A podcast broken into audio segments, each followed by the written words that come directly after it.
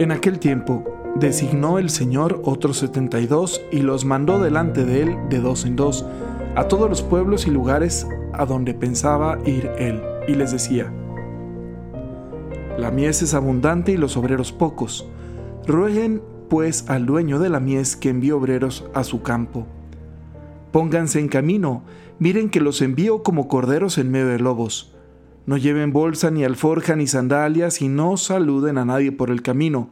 Cuando entren en una casa, digan primero, paz a esta casa, y si allí hay gente de paz, descansará sobre ellos su paz. Si no, volverá a ustedes. Quédense en la misma casa comiendo y bebiendo de lo que tengan, porque el obrero merece su salario. No estén cambiando de casa en casa. Si entran en una ciudad y los reciben, coman lo que les den, curen a los enfermos que hay en ella y díganles, el reino de Dios ha llegado a ustedes. Chulada de pasaje evangélico acabamos de escuchar. A mí me encanta, de verdad, me gusta muchísimo, mucho, mucho, mucho, mucho. Porque es la invitación de Jesús a su iglesia para que se convierta en una iglesia misionera, para que se convierta en una iglesia en salida. Y comienza con esta petición, rueguen al dueño de la mies que mande trabajadores a sus campos. Y siempre pensamos que se está refiriendo solamente a las almas consagradas, pero no, se está refiriendo a todos nosotros que tenemos la misión de ser discípulos del Señor. Es una invitación para todos. Todos, absolutamente todos, todos, todos, todos, todos, todos, todos tenemos una vocación.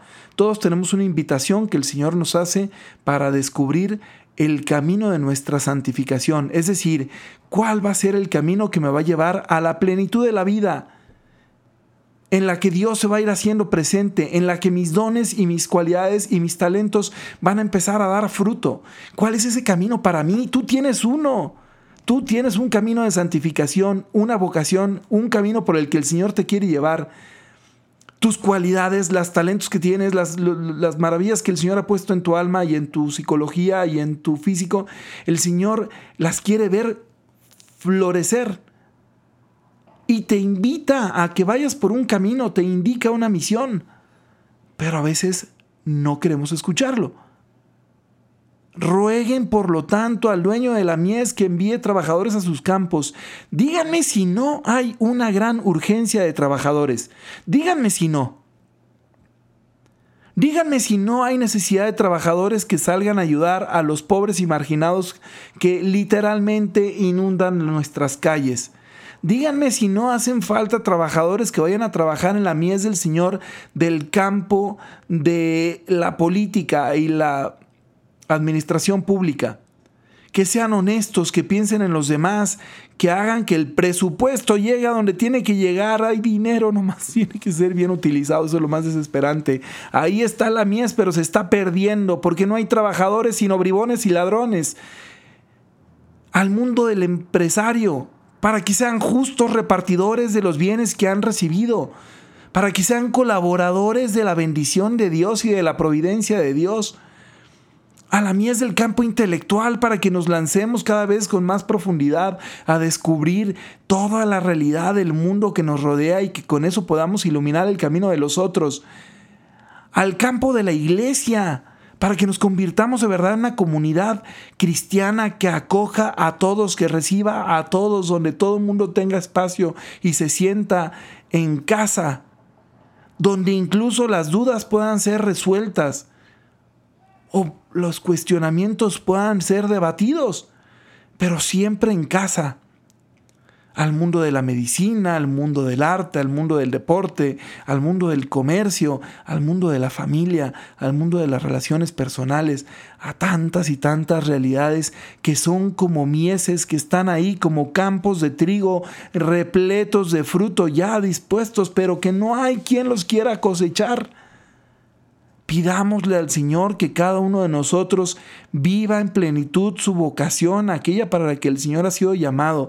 Yo no suelo hacer mucho este tipo de comentarios tan directos, pero ahora sí lo voy a hacer. te aseguro a ti que me estás escuchando que si el Señor te está llamando por un camino y le sigues, vas a ser inmensamente feliz. Y no estoy hablando solamente de la vida consagrada, pero también estoy hablando de la vida consagrada. Yo soy inmensamente feliz como sacerdote, sí lo soy, y no me da vergüenza decirlo. Casi no me gusta para que no piensen que me estoy pavoneando, pero de verdad soy muy feliz de ser sacerdote, está padrísimo. Está padrísimo, de verdad poder acompañar a la gente, poder consolar con palabras de Dios, porque es Dios el que los consuela, tú no. Está padrísimo de verdad, o sea, es como traer tarjeta ilimitada y estar pagando con una cuenta que no es tuya, ¿verdad? Como si tu papá te dijera, ten la tarjeta y págale lo que quieras al que quiera y órale, ahí vas, ¿no?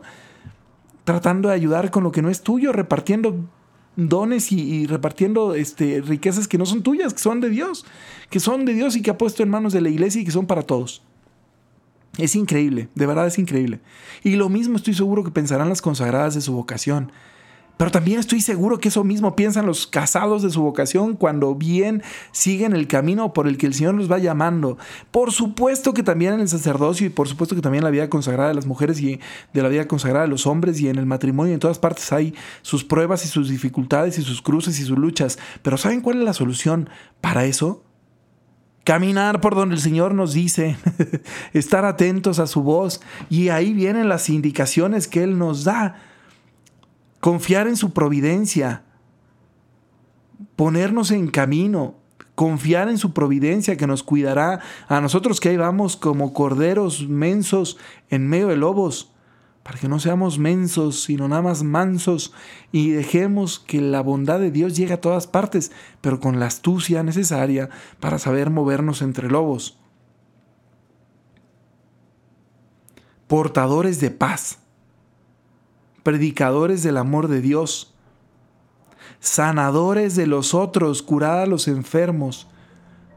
Imagínate qué maravilla poder sanar a quien está triste, poder sanar a quien se siente solo, poder sanar al que está dolorido, poder sanar al que tiene rencores, poder sanar al que...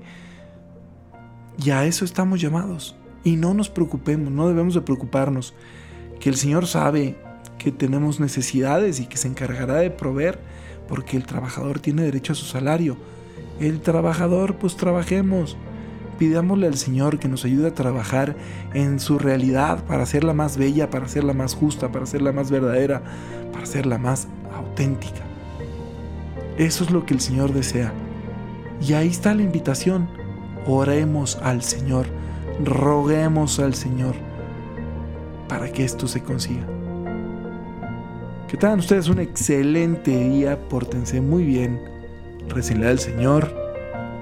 Bye bye.